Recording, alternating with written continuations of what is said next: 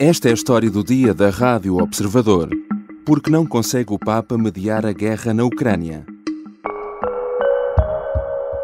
Verrebbe da chiedere verso dove navighi se non offri percorsi di pace, vie creative per porre fine alla guerra in Ucraina Para que rumo se dirige a Europa, incapaz de oferecer soluções para uma guerra que se prolonga há já mais de um ano? A questão, em forma de inquietação, foi deixada pelo Papa Francisco no primeiro discurso que fez em Portugal, ainda antes de começar a participar ativamente na Jornada Mundial da Juventude. Francisco afirma que o mundo tem necessidade do que chama de verdadeira Europa, a Europa construtora de pontes não só no leste europeu, mas também noutros pontos do mundo, e coloca assim na Europa a responsabilidade de tentar resolver o conflito na Ucrânia. O Papa não é apenas o líder da Igreja Católica, é também chefe de um Estado que, por muito pequeno que seja, tem um longo historial diplomático, mesmo no que toca à mediação de conflitos. Mas, apesar de vários esforços, nem o Vaticano conseguiu progressos na guerra na Ucrânia. O que tem feito a Santa Sé para tentar resolver o conflito? E por que é que os esforços têm sido, até agora, condenados ao insucesso? São questões para a conversa com Paula Borges Santos, investigadora do Instituto Português de Relações Internacionais. Eu sou o João Santos Duarte e esta é a história do dia.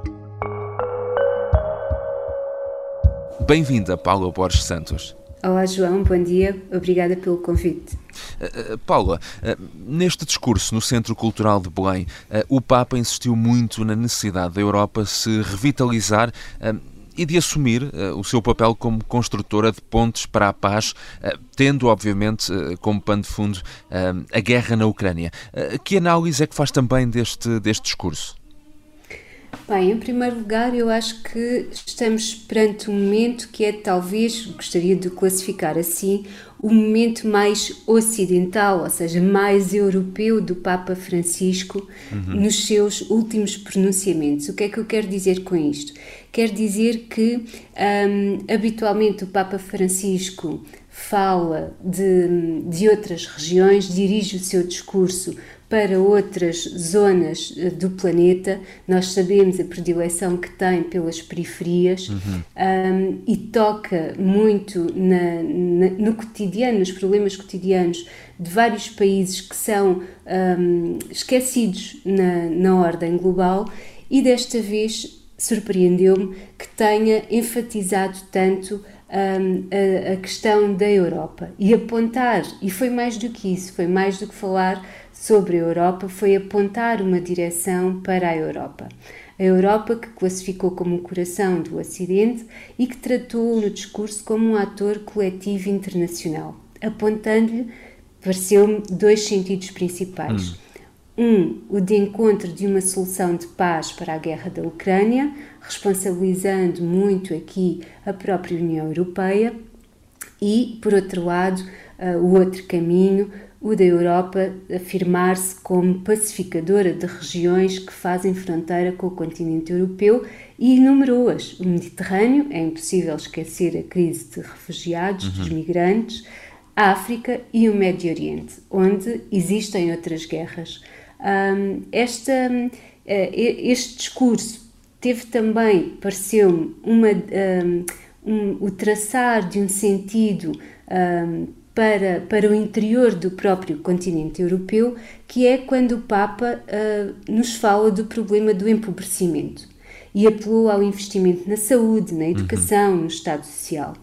Ora, aqui um, nós sabemos que estes problemas são transversais a um conjunto de países europeus, mas também sabemos que Portugal é um país pobre um, e nos, nos corredores do Vaticano e em alguns circuitos eclesiais aqui em Lisboa, um, já se comentava que esta circunstância do país uh, se encontrar entre os mais pobres da Europa um, tinha sido um, uma das razões de escolha do Papa Francisco. Uhum. E pareceu-me que era uma forma subtil do Papa apontar ou mencionar estes aspectos, saúde, educação, Estado Social, apontar as maiores fragilidades de Portugal no momento presente e, portanto, vai projetar, vai tocar na ferida um, desta questão da pobreza do país, uh, por exemplo, mostrando a visita ao bairro da Serafina, não é? que uhum. foi incluído na agenda papal.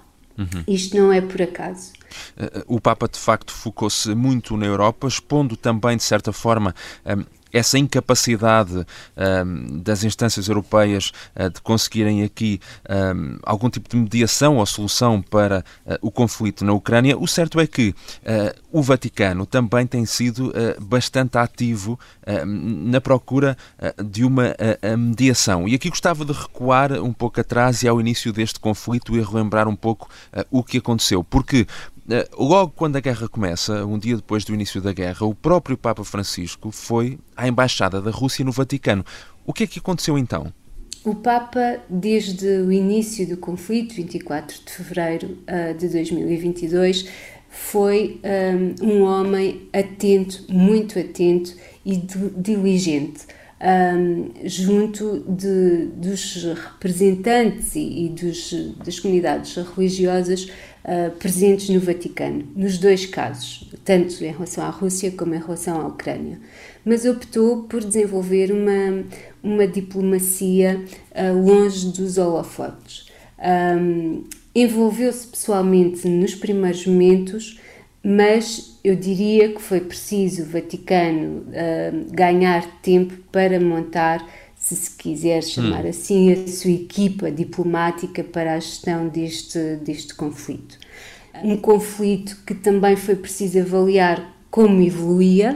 Nós recordamos as expectativas iniciais que fosse um conflito militar de curta duração um, e, e uh, todo o desenrolar da guerra uh, acaba por um, exigir diversas prestações à Santa Sé.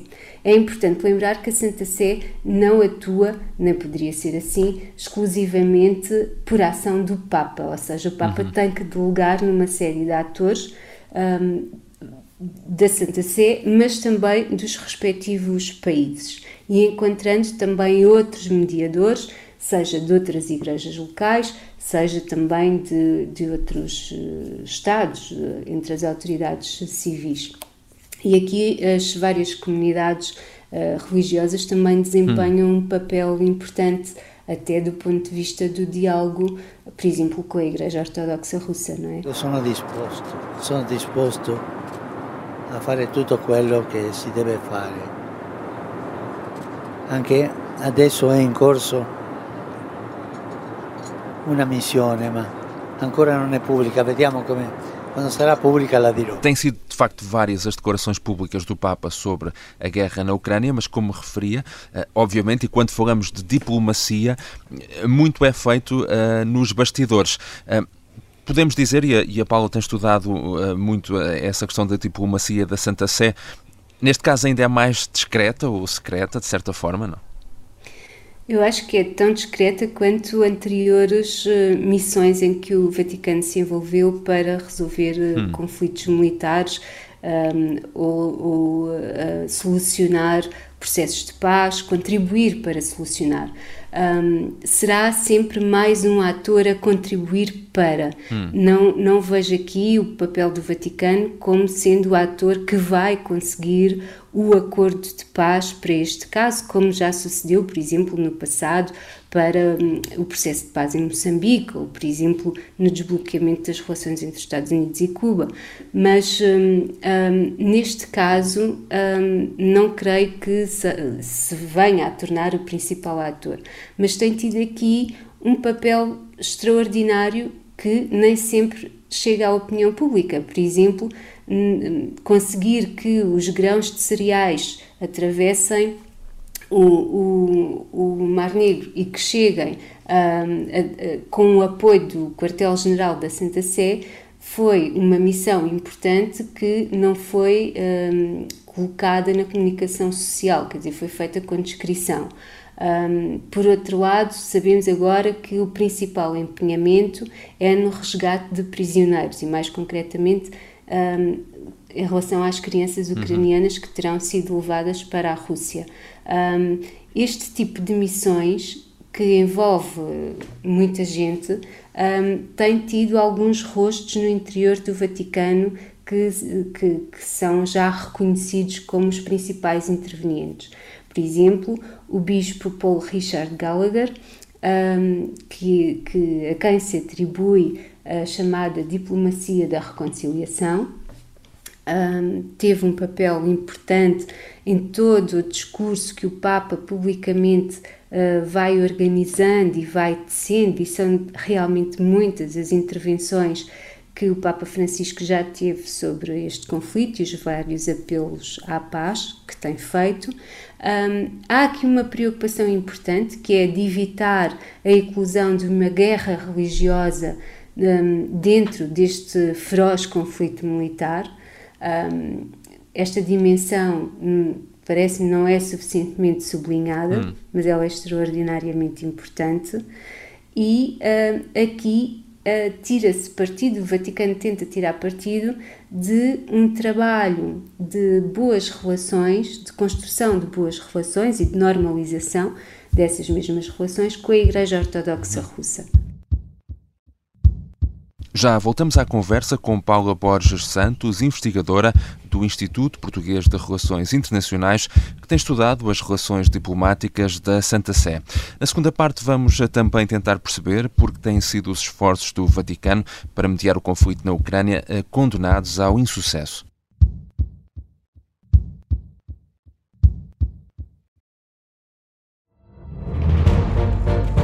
Esta é a história do padre obcecado com a infiltração do comunismo na Igreja que tentou matar o Papa em Fátima. Que raio de coincidência! No dia 13 de maio. E, a partir desse momento, o Papa Voitila nunca mais deixa de olhar para Fátima. Episódio 1 O Anticristo em Fátima. Matar o Papa é uma série para ouvir em seis episódios e faz parte dos Podcast Plus do Observador um novo episódio a cada terça-feira. Os assinantes do Observador têm acesso antecipado a todos os episódios desta série, já disponíveis em observador.pt. Os Podcast Plus do Observador têm o apoio da Kia. Estamos de regresso à conversa com Paulo Borges Santos. Um, nós uh, estamos a falar de esforços, um, enfim, do líder da Igreja Católica, não só do Papa, obviamente, toda uma máquina da Santa Sé, para tentar mediar um conflito entre dois países uh, de maioria ortodoxa. Isso pode ser um, um dos entraves ou, ou, nem por isso? Como é que estão neste momento as relações uh, com a Igreja Ortodoxa? Bem, eu acho que essas relações têm sido preservadas e continuam uh, estáveis em relação àquilo que era o começo do, do conflito. Hum. Por exemplo, um dado que acho interessante e, e que mostra o, o, quão valorizada é essa relação foi, por exemplo, a 11 de maio, o Papa Francisco adicionou mártires ortodoxos coptas mortos pelo Estado Islâmico em 2015 à lista oficial dos santos da Igreja Católica. Isto demonstra uh, uma ação geradora de compromisso entre estas duas igrejas um, e aqui um, eu acho que as relações uh, são, são boas, são positivas. E portanto sentido... tem havido uma aproximação, é isso, no, nos últimos tempos? Um, sim, os contactos, uh, ou seja, o esforço de encontro de, um, de uma solução para esta guerra que um, a acontecer e a ser bem sucedido, uh, também é justo dizer que não serão só da Santa Sé, mas também da Igreja Ortodoxa Russa, uh, justificam uma maior frequência de contactos. No entanto, essa, essa iniciativa, essa aproximação, ela é bastante anterior à guerra. Uhum.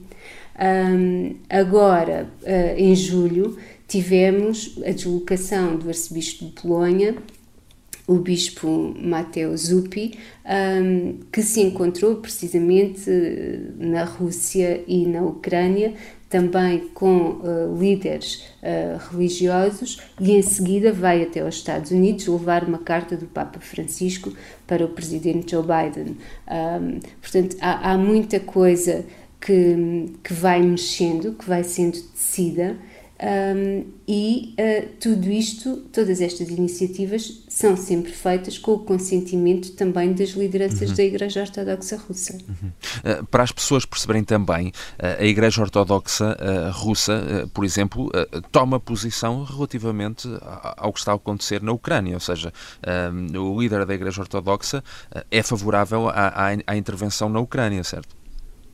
Certo, mas aqui eu acho que devemos distinguir aquilo que é o discurso para o interior da Rússia hum.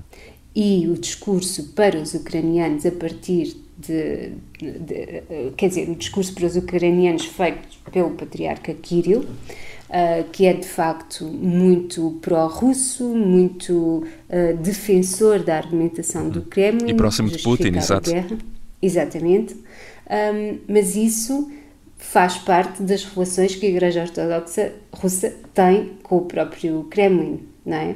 Um, e isto tem, uh, envolve um, um, nível de propaganda isso, uh, intensíssimo. Isso não uhum. significa que essa mesma Igreja, uh, não diretamente através do Patriarca, mas lá está, através de outros metropolitas que têm a sua confiança, não estabeleça negociações, sobretudo em torno das questões humanitárias, um, que, que, são um dos maiores flagelos deste conflito. Uhum. Um, e aí essa igreja também é colaborante.